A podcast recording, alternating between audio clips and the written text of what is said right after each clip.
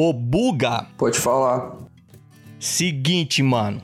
Dois hobbies que você pratica atualmente e um outro que você gostaria de praticar, mas por qualquer razão, por falta de dinheiro ou falta de tempo, ainda não, não pratica, mas gostaria. Dois hobbies que eu gosto e pratico. Um é tocar guitarra. Puta, isso daí é um dos meus hobbies preferidos. Você pratica todo dia, você faz uma vez por semana, tem que Eu estudar. tenho, Porque é uma coisa que não é só, só estudar, é praticar. eu tenho frequência. Hum, É, eu não sou o cara que passa atualmente 5 horas estudando guitarra. Mas eu posso dizer que eu tenho uma frequência, entendeu? Defina a frequência, um, no mínimo, vai. Uma frequência 10 mesmo. minutos todos os dias é uma frequência. 10 minutos todos os dias, É tá certo? Não, porque na minha, na minha cabeça de frequência você fazia 3, 4 vezes por semana. É uma frequência. Sim, mas- 10. Cara, você toca, você toca o mesmo tempo que eu, Buga. 10 minutos todos os dias. Parabéns. Olha, a gente tá sincronizado, hein, Fábio? Será que é no mesmo horário? É, por favor, só não marca um encontro pra tocar com ele que eu acho que não vai dar uma banda legal, não. Ah, vai que dá uma, uma harmonia boa. Enfim. Né? Ai, caramba. Não quero ver esse show. Só explicando. E qual é o segundo? Ah, o segundo é leitura. Leitura, É você é um cara da. Você é um cara eu- culto. Eu gosto. Ah, não, não- leitura pra mim não significa ser culto, mas eu sou um cara que eu gosto de ler. Você lê a turma da Mônica, então, até hoje. Ah, Turma da Mônica, Pequeno Príncipe. Mas é algo que, pô, eu gosto de, antes de dormir, assim, de noite, é, reservar um tempo. É algo que não é, não é uma obrigação, entendeu? Algo que eu descanso. É um momento Certo. que eu ponho uma música e fico lendo, entendeu? E agora, algo que eu tenho vontade de fazer, né, que pra mim é um hobby, e eu não tenho tempo, eu gostaria de é, ensinar as coisas que eu sei. Eu levo isso como um hobby. Tipo, ensinar algo, pra mim é um hobby. Só que, infelizmente, eu não tenho tempo pra fazer isso, né? Já tentei... Você tem filho, não tem Buga? Não, ah, que eu saiba não. Um dia você um- faz igual eu, faz uns 10, mano. Aí você vai ter muita coisa pra ensinar pra eles o dia inteiro. Não, mas o problema... Ô, Fábio, mas o problema não é ensinar, é ter o tempo, velho. Você eu vai já- ter tempo, você vai. Vai Eles vão te ligar pra querer perguntar alguma coisa. Eles vão te ligar. Vai arranjar o tempo. Não, mas é sério, papo, papo reto mesmo. Eu acho mó, eu acho mó legal, eu gosto, eu me sinto à vontade de ensinar alguém. É, independente da área, assim, que eu, que eu consiga, né? Que eu tenha al- algum conhecimento, é, encaro isso como um hobby, mas infelizmente eu não consigo é, ter uma frequência com isso. Eu não consigo parar e falar, "Ah, vamos todo dia aprender um pouco. Da aula de guitarra, por exemplo, você É, dar gostaria? uma aula de guitarra, é, dar uma aula de algum programa que eu mexa e alguém precise, né? Ensinar algum software, esse tipo de coisa. É, é algo que me agrada muito ensinar, mas eu não consigo parar pra, pra fazer tal feito. Entendeu? É bacana porque tem bastante trabalho comunitário, né? Que você pode estar fazendo esse tipo de coisa aí. É muito legal. Exato. É, é bem lembrado, Fábio. E com você, Fábio? Qual hobby que você tem praticado e qual que você gostaria de começar? Cara, o hobby que eu comecei a praticar já vai fazer dois anos, que é a corrida de rua. Mas Sim. falar real pra você, eu não gosto não, porque ainda mais agora no frio. você acordar no, no frio ou sair no- na, na chuva pra, pra correr. Mas é uma coisa que eu adquiri como hobby por conta da necessidade da saúde, né? Sim. Que eu, eu era obeso. Hoje eu, eu venci a obesidade. Sim. E Só uma pergunta, Fábio. Qual é a motivação que você busca pra correr? Porque tem uma galera que até quer começar, mas o que motivou você a fazer isso? A saúde, cara. A saúde, quando você vê esse monte de gente morrer, sabe? Que você vê esse monte de gente infartando, tendo AVC, colesterol alto, diabetes. Então é isso que te motiva, sabe? Você vê as pessoas morrendo, cara. Você quer viver. Você tem medo de morrer. Eu, eu mesmo eu tenho medo de morrer, então eu quero viver. Entendeu? E parece que essa doença faz nova sentido aí, ela ataca o pulmão, né, meu? Sim. Então é. a- aparentemente, se você tem um pulmão mais forte, você acaba vencendo, né? Aparentemente, né? Mas Não Sim. sei se é o real. E um segundo hobby que você pratica? Um segundo hobby, cara, que eu, que eu pratico e eu gosto muito É o vo- o voluntariado, né? O voluntariado eu acho muito bacana. É, você poder sair de casa pra doar um sangue, doar plaquetas, Uhum. fazer um trabalho comunitário, sabe? Por exemplo, entregar roupa, sabe? Agora nesse inverno aí, poder levar comida, roupa para pessoas necessitadas. Isso eu gosto de fazer, eu acho muito bacana. Tenho, tenho muito orgulho disso e minha família também tem muito orgulho disso. Meus amigos, né? Sim. Não, é bonito o seu projeto mesmo que, que você faz. E qual que é um outro que você gostaria de começar? Cara, eu queria ter grana pra praticar uns hobbies radicais, assim. Queria pular de paraquedas, é, passear de balão, Coisa que mexe a, é, remete à altura, a- alpinismo. É, alpinismo, pular de bug jump, sabe? Uhum. É, eu queria Asa ter grana pra fazer isso. Queria ter grana, sabe? E eu não tenho, mas eu gostaria muito de, de praticar uns esportes radicais aí. Ah, show de bola. E com você, Raul Lua, qual que é o hobby que você realmente tem praticado ultimamente? Opa! Então, hobby que eu tenho praticado. Eu tenho jogado muito videogame, cara. Tenho jogado muito videogame. É, acabei, de, Show. acabei de terminar o Resident Evil Village. Que tal, pessoal aí? Olha. Hum, falando. sério, mano? Já terminou? Acabei de terminar, rapaz. Jogão. Aí sim. O cara é fãzaço mesmo. É, rapaz. Logo mais vai ter, ter vídeo lá no canalzinho. São horas e horas de hobby. São horas e horas. Joguinho bom, joguinho de terror ali, com um pouquinho de, de, de ação, com nos moldes do Resident Evil 4 e tal. Bem legal, bem legal. Ah, que show, mano. Aí o, aí o Wilson pergunta assim, né, ô, ô Wilson? Aí você pergunta pro Raul, qual que é o seu terceiro, né? Eu gostaria de comer e dormir. Então, não, eu ia falar justamente isso. O meu segundo hobby é dormir. É dormir o meu segundo hobby. Porque quando tá acordado, tá jogando. É, o problema é que tô com dificuldade pra dormir, né? Recentemente, tá, tá difícil. Ansiedade do caralho pra terminar. É, cara. Pô, tem que terminar logo. Aí o, o hobby que eu gostaria de, de ter é dormir um pouco mais, tá? dormir um pouco mais, porque não tô tendo muito tempo pra Pra poder dormir. jogar mais. cara.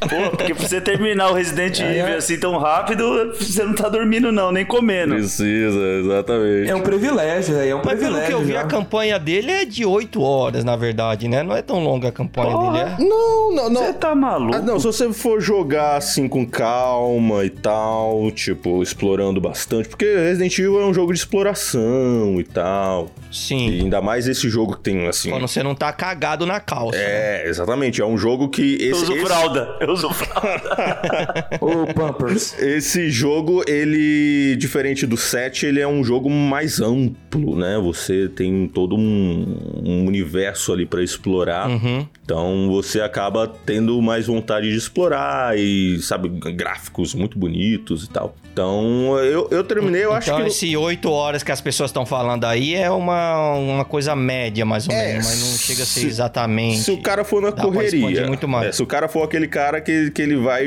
jogando como se fosse um shooter, né? É, vê só a história e acabou. Não vai atrás do- dos equipamentos, não vai Exato. fazer o upgrade das Eu coisas. acho que eu terminei com umas 16 horas, quase.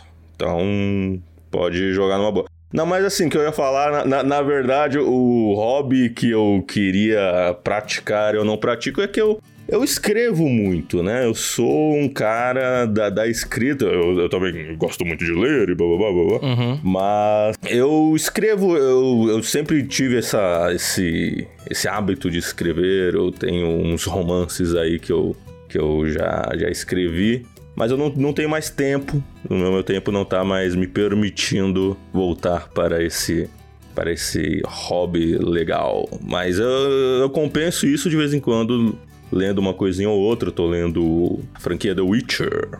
Estou no terceiro livro. Olha aí que da hora. É, The Witcher Caraca, que da hora. é, rapaz, The Witcher não é só videogame, não, meu irmão. Não é só vi- videogame e o Henry Cavill lá, Fortão. Mas tá- esse The Witcher é a série tambrie É, tem que tem a, Tem a série. Na série. verdade, ela foi baseada no. Sim, A livro série é baseada games, no né? livro. exatamente. As- Mas, ô Raul, Quando você fala em escrever, você às vezes você tem um pensamento assim, você já vai lá no celular mesmo e escreve rapidinho? Sim. Ou você pensa e, e- e deixa passar e acaba esquecendo? Não, é, então às vezes acaba esquecendo alguma coisa, né? Mas você tenta ao máximo tá ali anotando qualquer coisinha que vem pra você tá construindo ali a sua historinha ali, sabe? Eu tenho vários contos e Ou até às vezes uma música rápida, né, cara? Às É. vezes eu, eu penso assim em uma música rápida, eu vou lá no celular rapidinho e escrevo a letra, cara. sim, é, Já pra mim, quem sabe no futuro, eu dou uma, dou uma vasculhada você, lá. você pra- pratica pratica a sua criatividade, né? Que eu, eu, sou- eu venho do teatro, então eu eu escrevia muita peça de teatro e aí eu fui migrando Olha que pra essa- legal. Show, Pô, show de esse bola. negócio aí de, de escrever romances e quem sabe eu publico aí alguma coisa um dia desses. Vamos ver. Show de bola. É um estilo Sabrina. Então é isso aí, pessoal. Vamos começar? Eu sou o Wilson Silva Eu sou o Fábio Henrique. Eu sou o Raul Lua. E eu sou o Buga. e vocês estão ouvindo o Rei da Razão Podcast.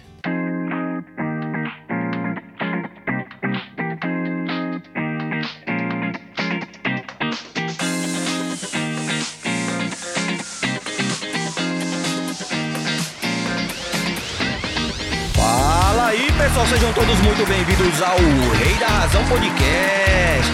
Aqui o entretenimento é garantido. Todos os episódios gravados estão disponíveis para baixar gratuitamente lá no nosso site, o. Você pode seguir a gente no Instagram, Twitter, Facebook e também disponibilizamos o áudio lá no YouTube. Basta digitar arroba o Rei da Razão em qualquer uma dessas plataformas que você vai encontrar a gente por lá. Curtindo, comentando e compartilhando é sem sombra de dúvida a melhor forma de você apoiar o nosso trabalho, pessoal. Fazendo assim com que ele alcance um número muito maior de pessoas. E para você que queira nos apoiar financeiramente, você pode fazer a sua contribuição através do PicPay, Padrim, Patreon e PayPal. Lá no site você vai encontrar todos os passos de como você pode fazer essa contribuição. Então, dá uma olhada lá, pessoal. Acessa lá. E agora, sem mais delongas, Buga, meu brother, Pode falar, Wilson. fala pra nós, cara. Qual é o nome do episódio de hoje? Do que, que a gente vai trocar ideia aqui? Olha, o que diferencia nós, seres racionais, dos seres irracionais é nossa criatividade de lidar com situações de maneira criativa. Hoje, o que nós vamos trazer é as maiores invenções feitas na humanidade. Show de bola, show de bola. E pra complementar esse time, estamos aqui novamente com o Raul Lua do canal Cooperando. Troca uma ideia aí, Raul. Dá um oi pro pessoal. Saudações, habitantes da Terra. Aqui é o Raul Lua. Como vocês estão, meus amiguitos? Muito bom, muito bom. E também pra você, amigo ouvinte, que tá aqui todos os dias. Fábio Henrique, que já dispensa apresentações nesse podcast. Olá, tudo bem? Aí, olá, tudo bem? Ca- Ai, Cara, todo dia ele tá com um apresentador novo, né? Só, só com umas chegadas bem originais, nunca vistas na televisão né? ou no YouTube da vida.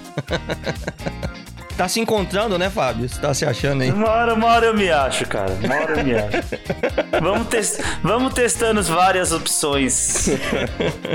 E é isso aí, pessoal. E lembrando também que é difícil classificar aqui o que é o melhor, qual que é a melhor ideia, né? A gente só tá aqui fazendo um compilado das informações e trazendo esse podcast para debater as melhores invenções ou as mais interessantes que a gente pode considerar revolucionária, que fizeram toda a diferença. E não queremos entrar aqui em discussões do tipo, ah, qual, é- qual que foi o primeiro, quem que criou o primeiro. Não, a gente vamos discutir muito mais aqui o quão importante foi essas invenções, o, quão, o quanto elas mudaram a nossa vida, como elas tornaram tudo muito mais prático o nosso dia a dia. Sem querer entrar em discussões de que, ah, não, foi esse aqui que foi que inventou, ou foi nessa época, porque aqui a gente não tem nenhum historiador. E vamos concordar, vai, até os historiadores brigam por isso, né? Que eles que estudam isso já entram em conflito sobre quem realmente criou, quando foi realmente o período. E como a gente não tem nenhum historiador aqui no grupo, vamos conversar sobre o que a gente realmente considera prático no, no, no dia a dia e falar: caramba, isso aqui realmente foi revolucionário. Que bom que alguém teve a ideia de fazer. E para começar, vamos começar com o Raul, né, Raul? Opa! Qual que foi a invenção que você considera que fala, meu Deus, que bom que alguém fez isso aqui, porque senão hoje em dia estaríamos perdidos? Olha, eu encontrei aqui uma história curiosa sobre a invenção de, um, de uma hum. ferramentazinha muito simples. Eu vou pedir licença aqui para ler uma matéria que eu encontrei aqui no site Exame, se, se você me permitir. Sim. Muitas pessoas se aproximam e dizem: Eu também tive a ideia de fazer um papel adesivo. E eu pergunto: por hum. que não fez nada a respeito? É com essa frase que Arthur Fry, ex-cientista da 3M, começa a contar a hum. história por trás da invenção do post-it, um dos produtos mais conhecidos do planeta. À primeira vista, o post-it pa pode parecer simples, mas é fruto de uma complexa união entre tecnologia única, um adesivo sensível à pressão e com baixa aderência, e utilidade. A substância usada foi desenvolvida anos antes por outro cientista da 3M, Spencer Silver. Seu uso, porém, permaneceu uma incógnita durante anos até que, na década de 70, Fry encontrou o problema para a solução. A criação rendeu a ele, além de fama mundial, com direito a recorrentes menções em filmes hollywoodianos, um lugar entre os inventores mais brilhantes da história dos Estados Unidos. Além da inventividade do processo de criação do post-it, o seu impacto econômico é enorme. Há anos consta entre os cinco itens de escritório mais vendido do Zewa. Aponta Rini Paiva, porta-voz do National Inventors Hall of Fame. E qual o segredo de Fry, né? Uhum. Paciência, perseverança e, segundo o próprio, é preciso tentar tudo, pois os mais bem-sucedidos são aqueles que acumulam o maior número de fracassos. O inventor, hoje com 80 anos, conversou com a Exame.com sobre o momento eureka na criação do post-it e deu dicas sobre os melhores caminhos para a invenção de algo verdadeiramente novo. O Arthur Fry ele diz que ele tinha uma solução esperando por um problema. Um colega da 3M, o Silver Spencer, tinha inventado uma espécie de adesivo de baixa aderência mas não sabia como usar aquilo. Uhum. Então ele descobriu é, enquanto cantava no coral da igreja. O repertório deles era grande e eles costumavam marcar as músicas com, com, pedaços de papel. Então, basicamente, cara, ele criou por acidente isso, né? Na verdade, ele criou, ele tinha a ideia de criar um não, tipo acho que foi de acidente, cola, não. Criou um, uma outra cola e acabou dando uma utilidade para ela? Sim, sim. É, no, no caso, é, quando as partituras deles caíam no chão, ele pensava, ah, uhum. se eu tivesse uma maneira de colar isso aqui. Então ele. Na verdade, foi algo. Não foi algo que ele falou assim, vou criar isso. Foi através de uma. Uma necessidade. Necessidade Exato. Ele verificou e observou. É que na verdade todo mundo cria algo a partir da necessidade, né? Uhum. Essa foi a Porque dele. se você se você vê assim a, as mães, né, sempre cola um bilhete na geladeira, né, para deixar pro filho ou deixa na porta. Uhum. As empresas muitas vezes, né, prende com um, algum adesivo, né, uma, uma mensagem importante. E o Lepost-it para mim é revolucionário, cara. Você já vai anotando e vai colando ali do, no monitor do computador mesmo, ou no próprio armário. Você, às vezes você está estudando ali, você faz uma anotação e coloca no livro. Ler post-it pra mim é revolucionário. Sim, porque Sim, é, a, a, ideia do post-it, na verdade, não é nem você conseguir colar o papel numa superfície. É você colar e poder tirar depois sem ter problema. Sem deixar resíduo. Isso que é Sem um... deixar resíduo. O mais importante. E qual o nome desse inventor mesmo, Raul? É o Arthur Fry. Ele também inventou Fry. o air fry? Seria uma boa. É, aí já é outra seara. Já. Pouco dinheiro. Como se criar o post-it já não deu pouco dinheiro para ele. Exato. o air fryer. E você, Buga? Qual que é a invenção que você Ai, trouxe pra gente, irmão? Caramba. Olha, eu trouxe uma invenção aqui bastante interessante Ah, que mudou muito é, a qualidade de vida da- das pessoas, que foi a, foi a invenção do sistema de esgoto. né? Ih, rapaz, essa aí é antiga, hein? Essa é boa. Mas é boa? mas é boa. Na verdade, depósitos, eram depósitos subterrâneos cavados na terra, né? Uhum, Na verdade é o quê? São labirintos no, no subsolo uhum. que separam grandes cidades. Isso daí permitiu que a humanidade tivesse uma separação entre é, mau cheiro, né? É, separação que permitisse que pessoas vivessem em lugares melhores. Não só o mau cheiro, também como pragas, né? Porque antigamente as pessoas ficavam muito doentes por conta da de bichos, assim, pragas que viviam no subsolo. Então o esgoto foi É uma alternativa. que a, re- a rede de esgoto ela é bem antiga, tem mais de 4 mil anos, né? Sim, Ela caramba. veio da Índia e a Roma antiga usou muito também, é outro modelo. Porém, era um modelo errado, né, Buga? Porque você usava céu aberto. Mas, é, Sim. Na verdade, você não conseguia conter, na verdade, né? Você tinha só um canal, É. uma passagem, mas de qualquer forma estava exposto ali. Então, as duas, os dois fatores implicavam, né? Tanto o, o odor quanto doença, né? Você estava vulnerável à doença. É, hoje em dia você consegue restringir isso, obviamente, só quem acessar. Eu vejo hoje assim, ó, por conta disso, hoje em dia, qualquer pobre, por exemplo, eu, por exemplo, né? Eu sou uma pessoa considerada aqui pelo IBGE uma pessoa de classe média, né? Hum, Eu vivo muito melhor do que um rei na Idade Média, por exemplo. é bem verdade sim, isso aí. sim. Lá no ano de 1500, 1600, 1700, eu vivo muito melhor do que um rei, cara. Eu vivo muito mais. Então você vê reis que morreram com 40, 20 anos, sabe? Por conta Sim. de doenças, doenças simples, cara, doenças idiota que nem existe mais, né? Certas doenças nem existem mais. Inclusive para você, amigo ouvinte, que aproveitando que o Fábio já mencionou aí a Idade Média, a gente também gravou um podcast, o episódio 6, sobre os costumes da Idade Média e as coisas que as pessoas, as situações que as pessoas passavam naquela época. Então, um pouco do que o Buga mencionou aqui também já foi tratado nesse episódio que a gente dá um pouquinho mais de detalhes sobre o quão era desconfortável, cara, uma situação onde você não tinha o mínimo de saneamento básico ali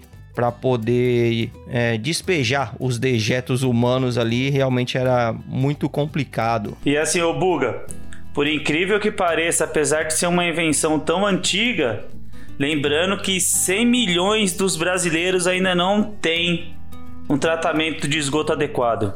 Só pra inteirar aí.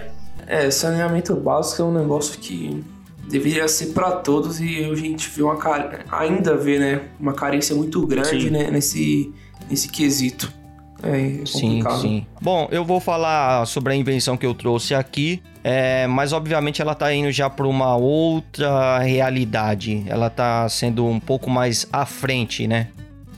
Qual que é a proposta dessa minha lista aqui? São tecnologias que hoje elas existem, mas que ainda não chegaram para a população em massa. Por exemplo, há anos atrás, só gente muito rica tinha televisão, Anos atrás, só gente muito rica tinha um micro-ondas. E aí, hoje em dia, todo mundo tem ela dentro de casa tal.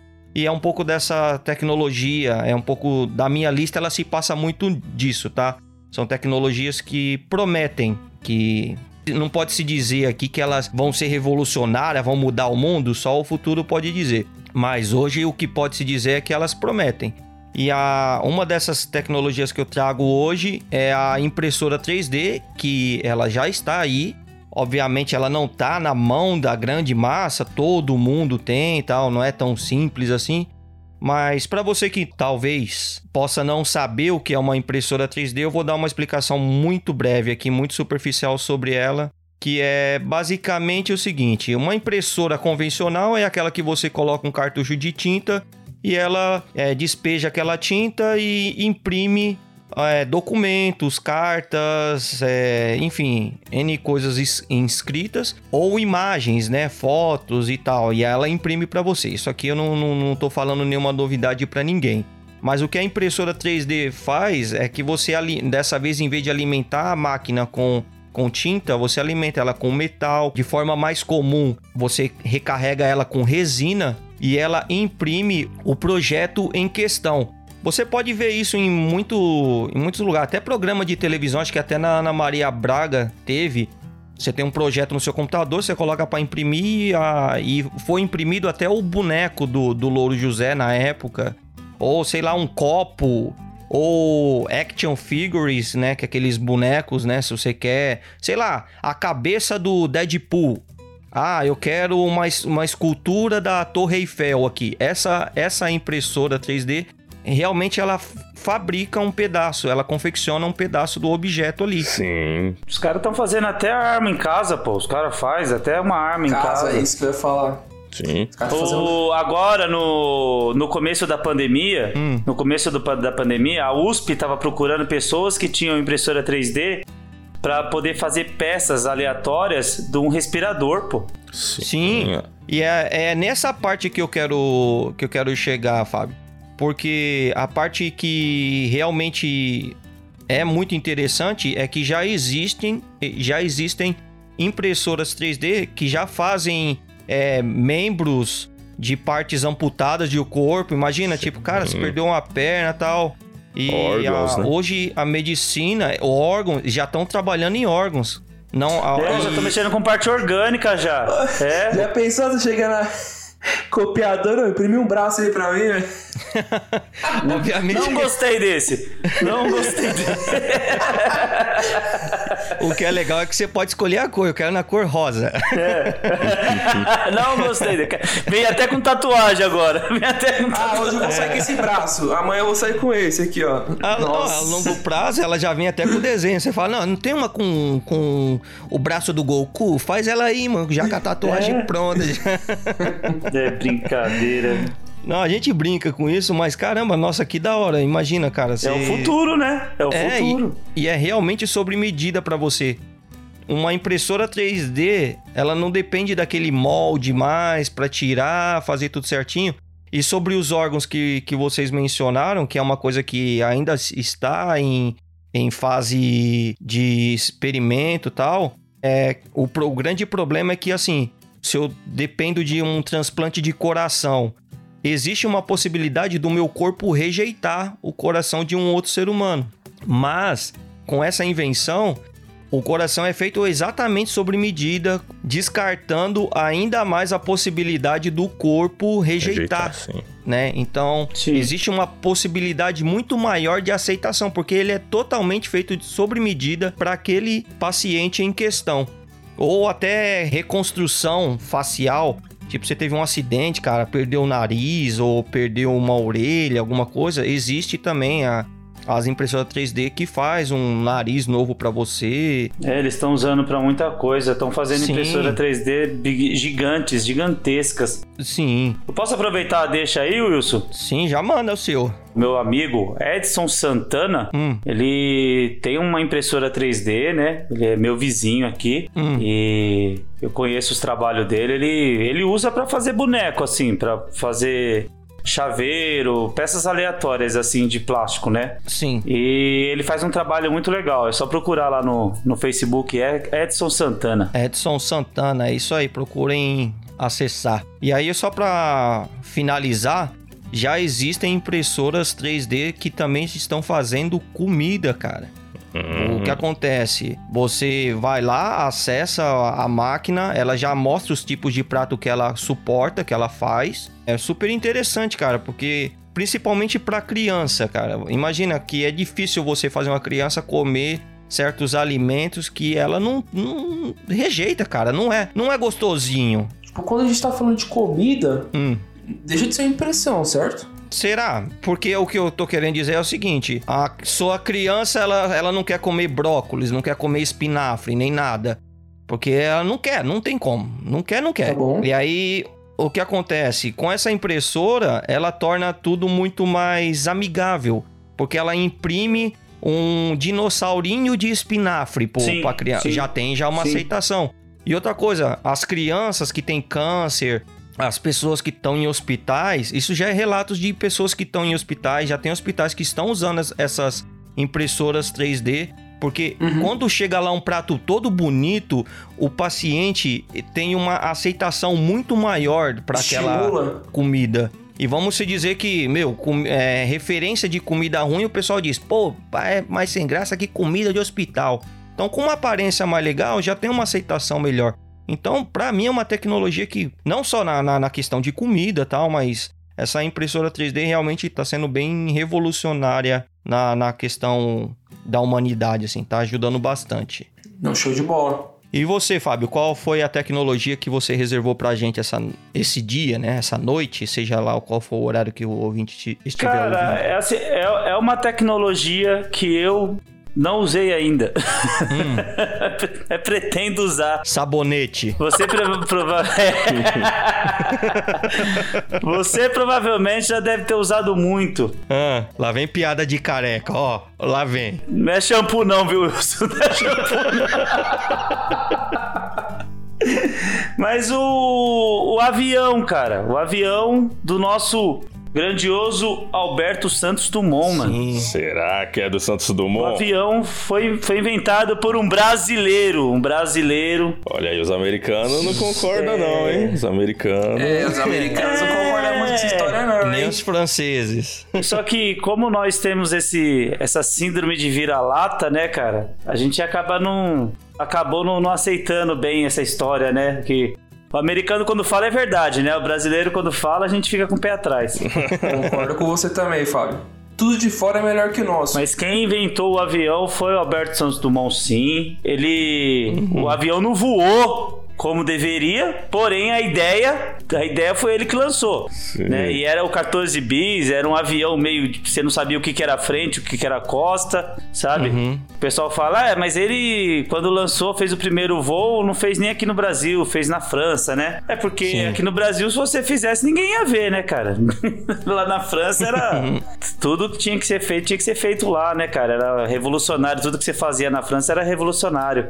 E ele foi tão bacana que ele não patenteou, né? Ele não, não patenteou a ideia e deixou o projeto lá, espalhou pra todo mundo pra que melhorassem o projeto, né? Tanto que caiu na mão dos americanos, os americanos foram lá e melhoraram o projeto, com certeza.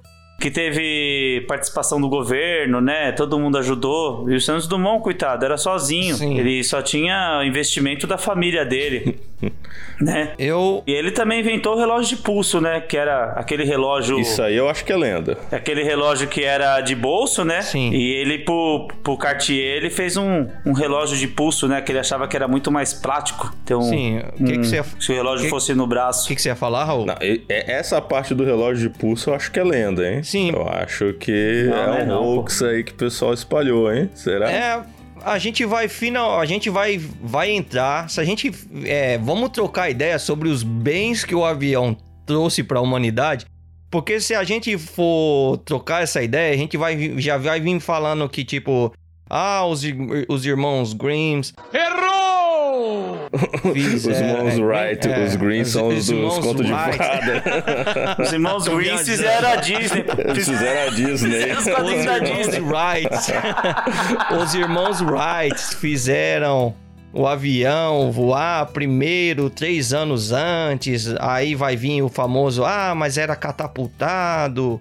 É, o do Santos Dumont, é, o modelo era outro. Enfim, a gente vai acabar entrando né, nessa temática e eu, eu quero evitar, cara, porque é o famoso, os historiadores já tratam sobre isso e, e aí Quem a gente vai... o Santos Dumont.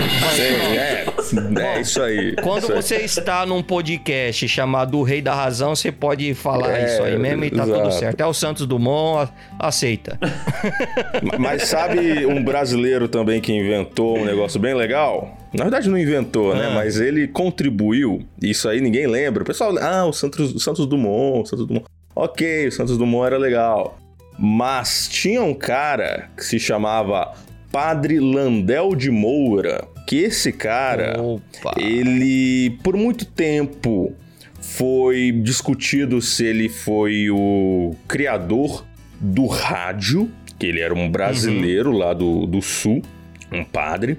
Mas existe uma discussão a respeito de se foi ele primeiro que criou o rádio ou se foi outro cara e tal. Mas uma coisa é inegável. Hum. O padre Landel de Moura foi a primeira pessoa a fazer uma transmissão de voz por, por meio de ondas. Pois sabe? é, rapaz. Por, por meio de ondas de rádio.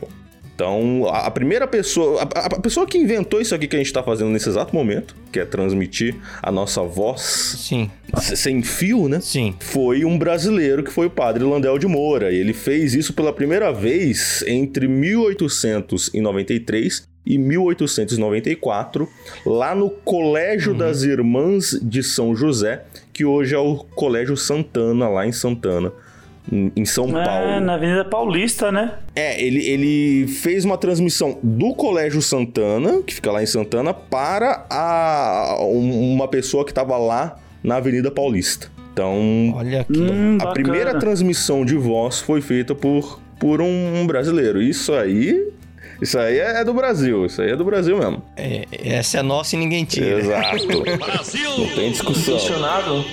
É inquestionável. Inquestionável. não, não dá pra. pra- pra- É que esses caras, quando eles, quando eles inventavam as coisas, e teve muita invenção de padre aqui no Brasil, né, Raul? Sim.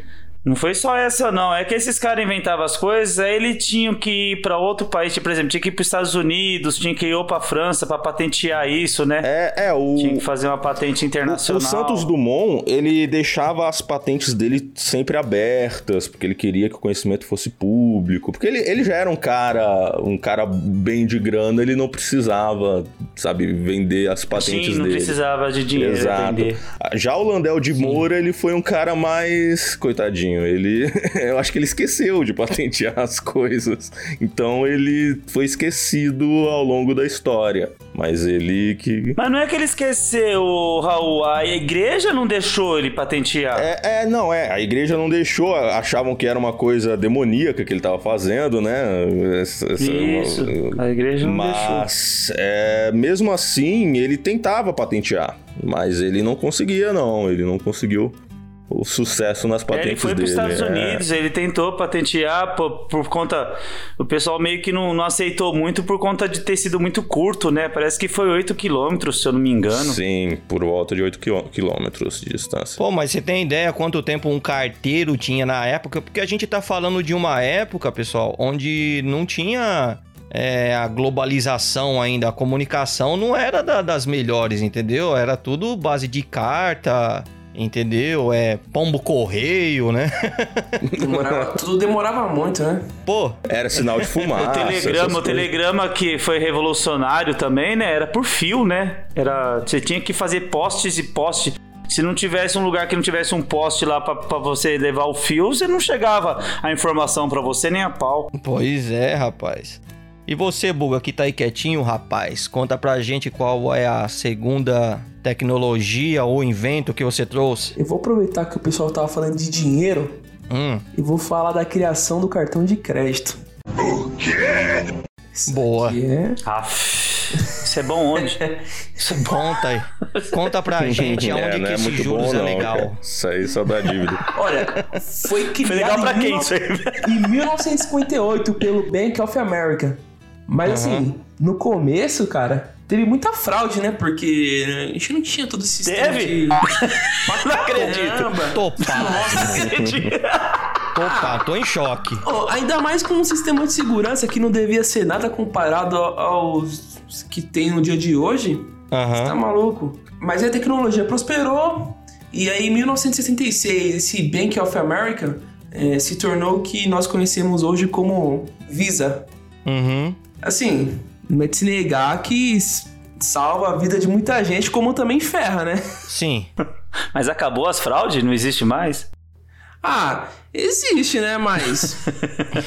Oh, mas eu ouso a dizer que pode ter a fraude que for. O lucro dos caras tá muito acima, né? Porque senão tinha acabado. Não, quem perde não é os caras, pô. Os caras É. nunca perdem. Quem perde é a gente. Quem perde. É, não, mas um cartão de crédito, quando sabe usar, também ele ajuda bastante, né? Quando você precisa de uns adiantamentos ali, precisa Olha, pra na agora. verdade é o seguinte. Ah, minha mulher o- sabe usar, cara. Minha banco- mulher, ela usa um pra pagar o outro. o- na verdade é o seguinte, né?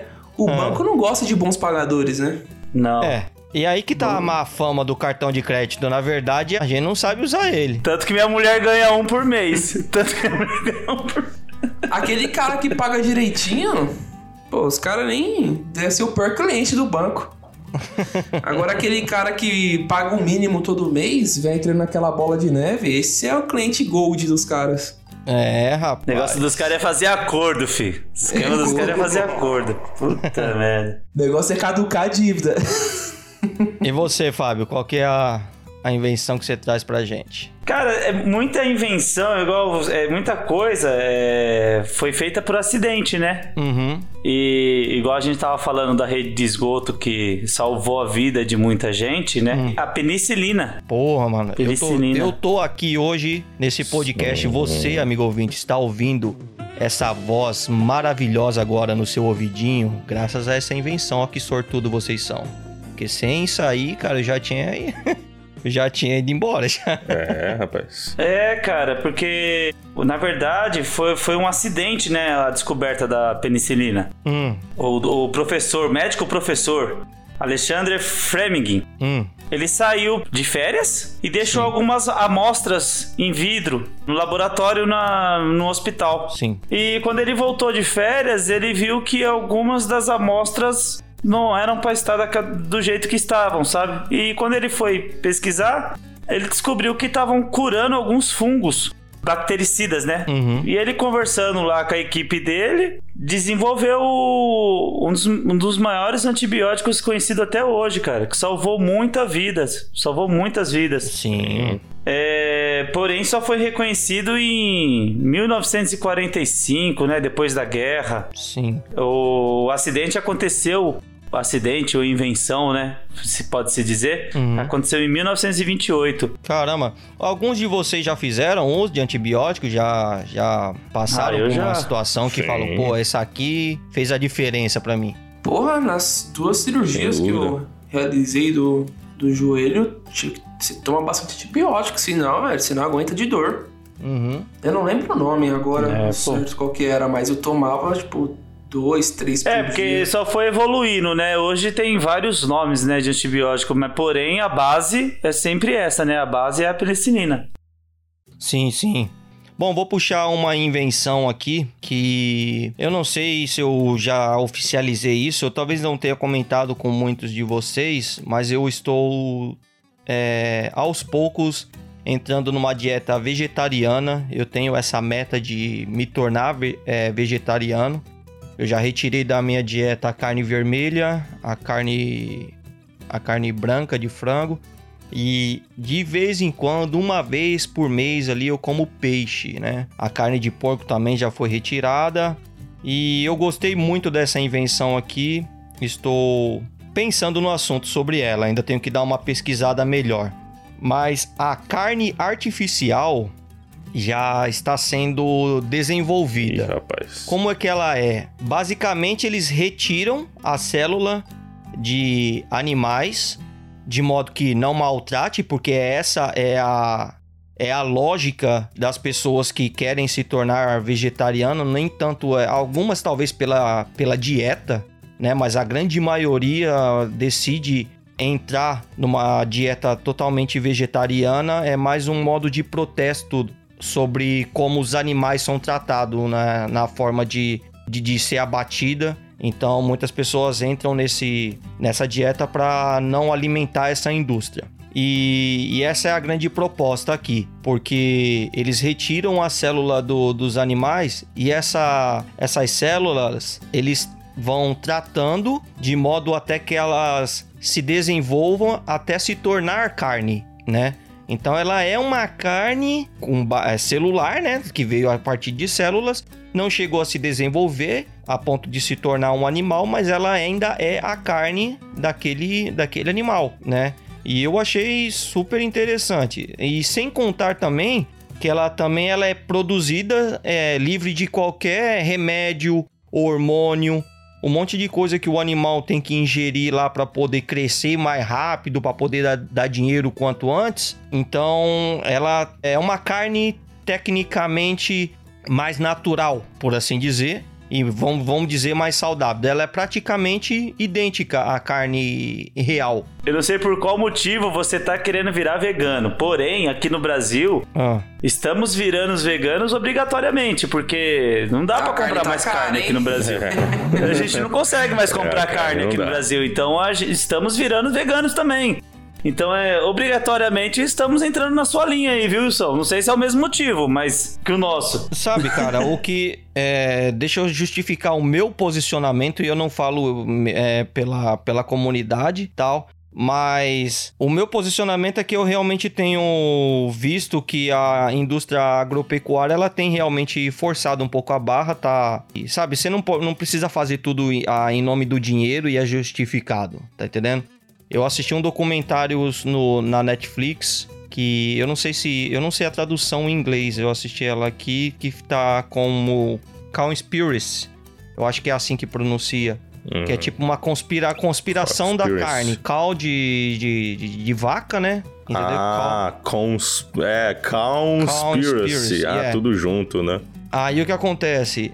Esse documentário mostrou bastante que, na verdade, esse, essa conversa toda de aquecimento global, de destruição ambiental, é, ele puxou um pouco sobre isso.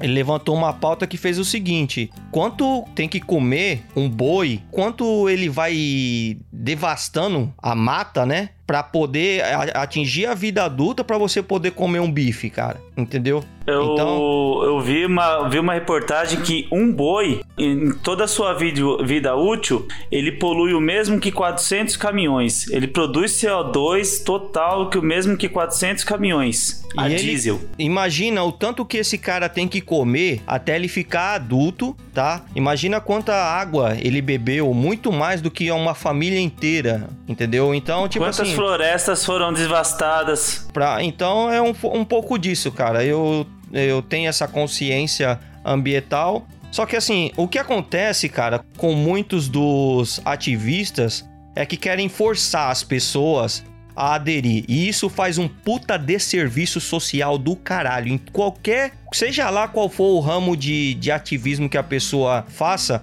quando ela não tem um preparo psicológico e quer impor para as pessoas em vez de realmente conscientizar, ela faz mais mal para a causa do que bem, porque aí dá o famoso voz pro mimimi. Seja lá qual for qualquer tipo de ativismo. É, é que na verdade, em vez do- das pessoas chegarem e assim, fazer o que você está fazendo agora, por exemplo, Hum. você tá passando o seu posicionamento e justificando o seu ponto de vista. Ponto. É isso, cara. Eu não. Ó, se vocês Ponto. que Tipo, quiserem me você não tá convidar falando- pro churrasco, se vocês me convidar pro churrasco, eu vou. Vou comer? Não vou. Mas eu, eu vou estar lá com vocês. Você vai gostar do meu churrasco, Wilson. Hã? Você vai gostar do meu churrasco. Eu Ah. faço churrasco de abobrinha, de, de berinjela, Rapaz. de tomate.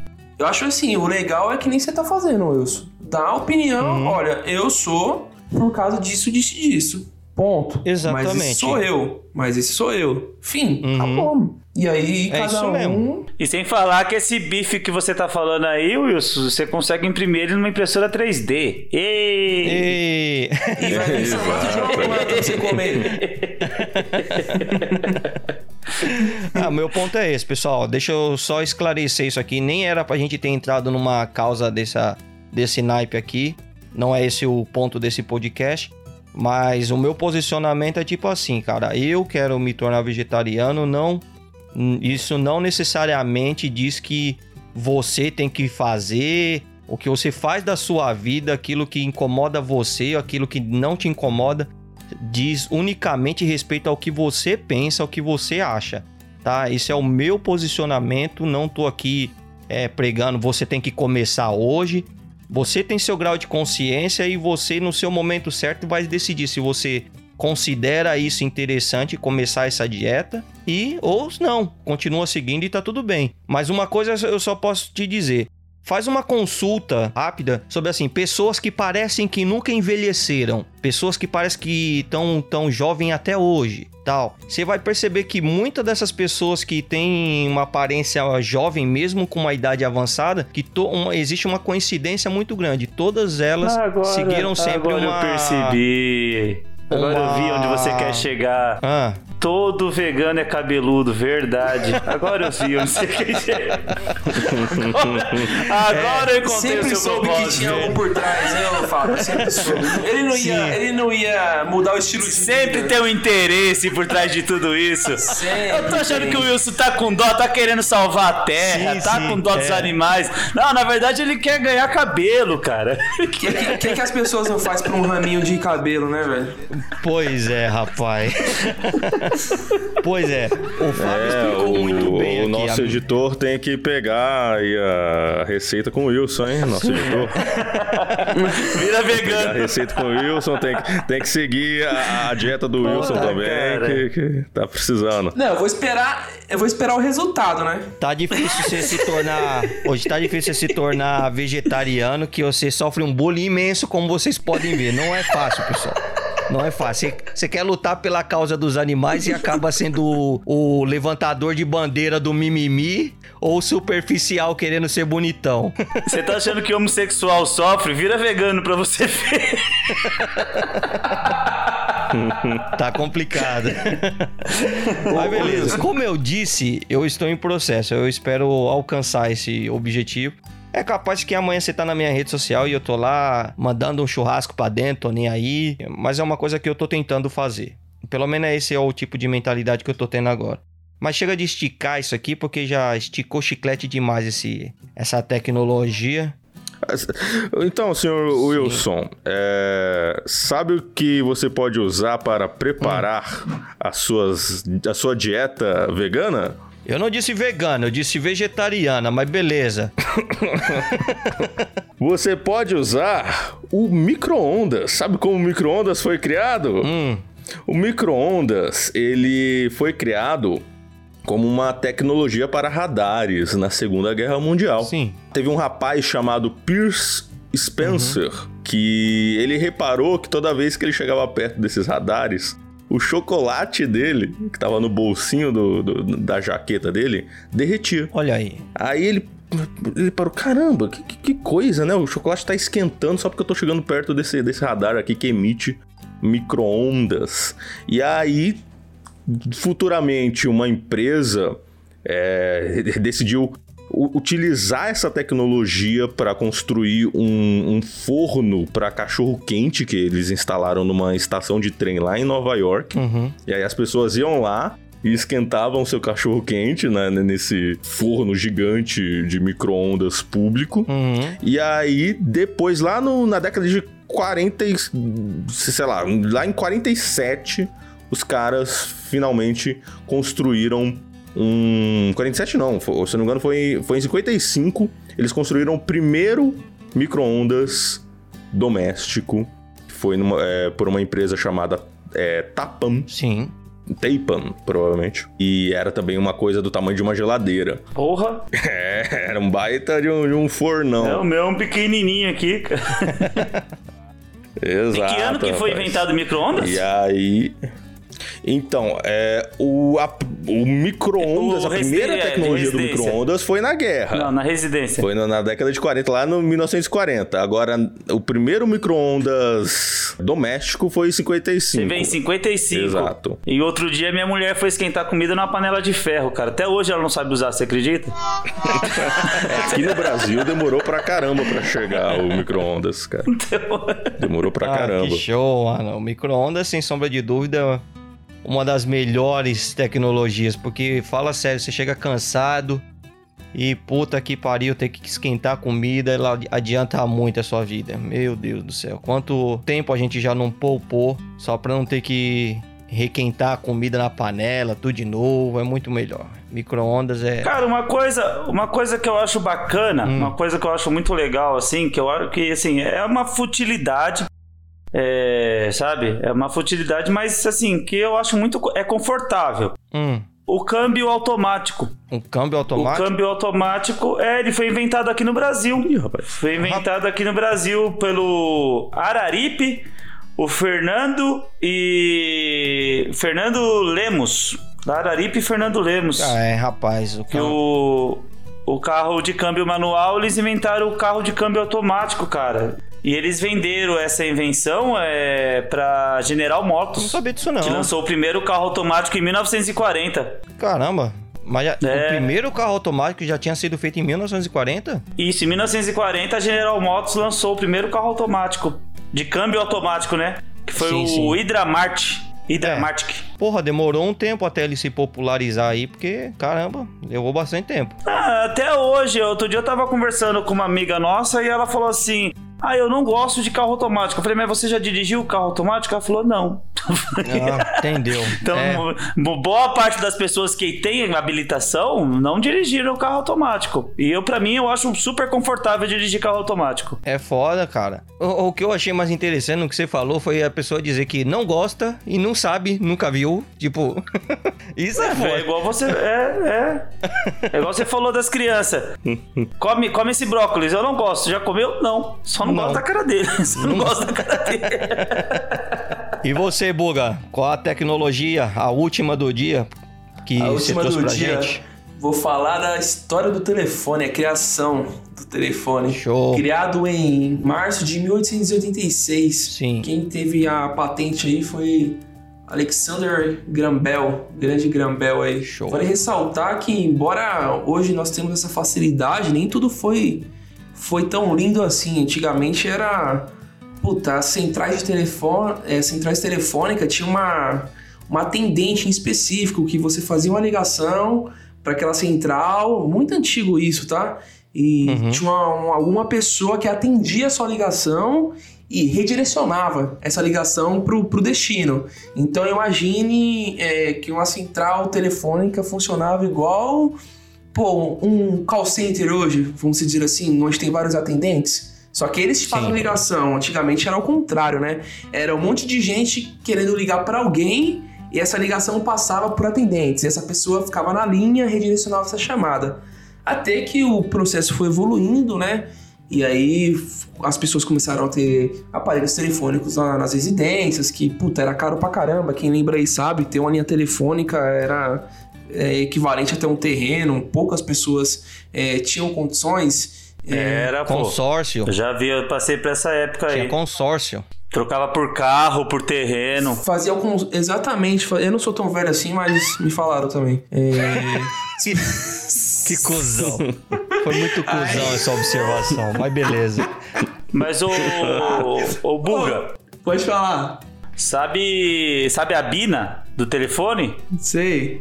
Que a gente usa até hoje, que tem no, qualquer celular tem. Aham. Foi também inventada por um brasileiro em 1977. Nélio José Nicolai. Olha aí que legal. Ele que inventou a Bina, cara. Oh, mas, é, saca só, olha que negócio louco. Até a evolução do telefone até os dias atuais, né? Hoje nós estamos no, no- no que nós chamamos de VoIP, né? Que é Voice over Internet Protocol, né? Que seria Voice over IP, que consagra três invenções aí, né? Que é o telefone, a internet e um protocolo. Uhum. Juntou as três criaram o VoIP, né? O que nós conhecemos hoje, essa chamada via, via internet, né? Mas, antigamente, é, até assim na evolução do telefone, as pessoas para fazer uma chamada, até hoje isso existe, tá? É, nos oceanos, para você fazer uma chamada internacional, passa mais de 300 cabos por baixo do oceano, até hoje. Sim. É, rapaz. É um negócio Sim. muito louco. Tipo, até hoje tem esses cabos aí. Então, uma chamada antigamente era feito, pô, pra você conseguir fazer uma ligação pra pra outro país, era tudo via cabo. Então, pensa só imaginar aí a, a grandeza. Imagine a. E a pessoa reclama de pagar 3, horas, o mi- é, 3 reais o minuto da ligação. E. Internacional. E hoje, e hoje em dia. e hoje em dia é tudo mais fácil, né? Porque é tudo via internet. Então, você faz É. uma chamada, essa chamada vai chegar em um, em um dispositivo naquele outro país que vai entregar a chamada para o usuário final.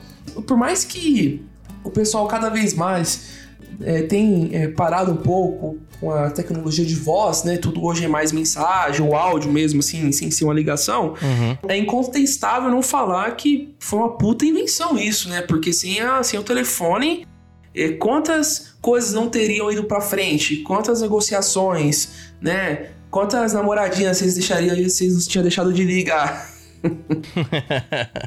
Aí, é... É isso mesmo. Mas tá vendo o lado ruim.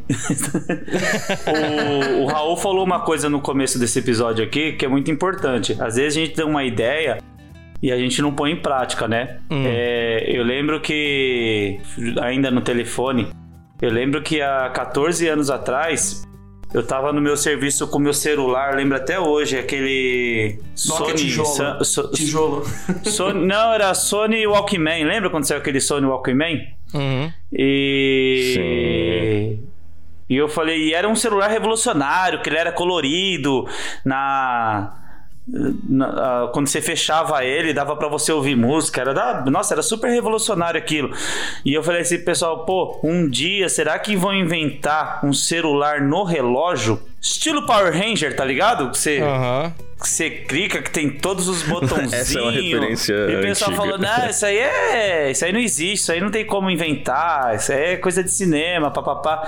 E hoje a gente tem, né, o, o celular no relógio, né? É, tem o Gear, tem o Apple, Apple Watch, tem. Enfim, É. na verdade ele tá conectado ao, ao celular, né? Sim. Mas é, É. todo mundo começa com uma ideia, né? E aí os caras já falam, pô, vamos, vamos dar uma aperfeiçoada. Você vê, eu podia ter ficado rico com a ideia. Eu podia ter. E aqui eu vou trazendo a minha última tecnologia que o Buga realmente ia ficar muito feliz de usá-la. É o exoesqueleto. A gente vê isso muito em jogos de videogame que atualmente é mais usada por soldados. Basicamente é um esqueleto que você tipo que veste, né? Ele é uns Nossa, é umas aí. articulações que você envolve ao redor do seu corpo. O que, que ela faz? Ela potencializa as suas articulações. De modo que você possa fazer algumas atividades com menos esforço físico. Então, tipo assim, o meu exemplo aqui pro caso do Buga, que recentemente. Não tão recentemente, já tem um ano, né, Buga, mais ou menos? Tem.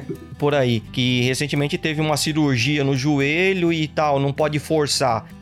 Com essa tecnologia, como ela percebe que você precisa fazer uma força no joelho, esse esqueleto ele ajuda você a fazer essa atividade, a subir as escadas, por exemplo, com muito menos esforço, porque ele vai auxiliando você a fazer isso aí. E ah, colocando a bem longo prazo, vai, daqui a 20 anos ou 30, supondo que isso as pessoas vão ter mais usos, vai ajudar bastante também os velhinhos, né, cara? Que, pô, tá, tá cansado tal, e aí vai precisa se locomover. Uma tecnologia dessa vai ajudar muito mais as, as pessoas a fazerem suas atividades. Pra muita gente é uma puta dor. É você ir, sei lá, na padaria comprar, comprar pão ali. Pra você é uma, pode ser uma atividade muito simples, mas pra quem já tem problema nas articulações, isso com certeza vai ser bem revolucionário pra saúde e bem-estar das pessoas. Isso aí. Queria fazer uma pergunta aqui. Hum, não sei se vocês já repararam, o Fábio é, havia comentado, né? Ah, as pessoas achavam que pra algo acontecer seria impossível, né? Isso daí é coisa de, de Power Rangers, algo do tipo, coisa de filme. Hum. Mas não sei se vocês percebem que a tecnologia que avançou em 30 anos, a partir de um determinado momento ela começou a avançar em 10. A partir de um determinado momento ela começou a avançar em 5, que havia avançado em 30. uhum. Então, vocês concordam também? Vocês pensam da mesma forma que eu? Deixa eu tentar explicar. Assim, se você falar pra mim, pô, carro voador, eu não vejo um empecilho, entendeu? Eu não vejo algo, nossa, isso daí só em filme. Entendeu? Algo que antigamente, para as pessoas falar algo do gênero, seria. É impossível. Não, mas já acontecer. existe carro voador. Então, carro mas assim, já eu- existe. Eu, tô, eu tô contextualizando um, um cenário. Vou, vou- vou dizer outro. É, não ter comida. Pra mim é algo possível. Você tomar cápsula que tenha todos os nutrientes pro seu corpo, sim, entendeu? Sim. Você fala, eu não, Sim. eu não vejo como algo impossível. Porque o que, que- por que, que a gente come? É por questão de sobrevivência, mas o, o- o outro ponto é por questão de prazer. Porque é prazeroso comer. É, Entendeu? é mais por uma questão social do que realmente se Exatamente. alimentar. Mas se for para você por sobrevivência, você pode consumir nutrientes em uma cápsula que vai gerar tal efeito é, o quanto você necessite é, realizar o feito de, de comer algo. Sim. Então, não sei. Hoje eu vejo as coisas desse- dessa forma. Eu não vejo algo como um empecilho, entendeu? Ah, isso é impossível de acontecer. Pra mim, não existe mais nada assim impossível. Não tem jeito de acontecer igual Não, antigamente. não tem, é verdade. Eu tô contigo, Boga. Eu tô contigo também nessa. Eu acho que, meu, qualquer ideia que o ser humano tem, tem pra colocar em prática, existe. ah, não existe é, o impossível. Tudo é possível quando a gente coloca essa ideia em prática e as coisas vão se desenvolvendo, entendeu? Muitas das pessoas, qualquer mesmo hoje na nossa infância, Fábio, a gente poderia dizer que muito do que a gente tá vivendo hoje parecia é, seria impossível aos nossos olhos, mas Sim, até você, você pega como exemplo aí o, o De Volta para o Futuro, né? É, tem, até um, tem até uma reportagem que fala, né? Quantas coisas já foram inventadas, Uhum. né? É, da, que o filme que é de, de- dos anos 80, bem dizer. Os Simpsons, muitas coisas que fazia mais pra dar uma satirizada, tirar um sarro, falava, ah, vai ser assim, e muita tecnologia do que tava no Simpsons que foi criado de modo pra ser chacota, na verdade foi criado. Já foi criado, é. Então pra você ver, não é foda, mano, é muito da hora. Mas isso aí, gente, eu vou falar pra você, eu tô animado e eu espero que vocês tenham gostado do jeito que eu gostei, porque eu tô muito afim de fazer uma parte 2.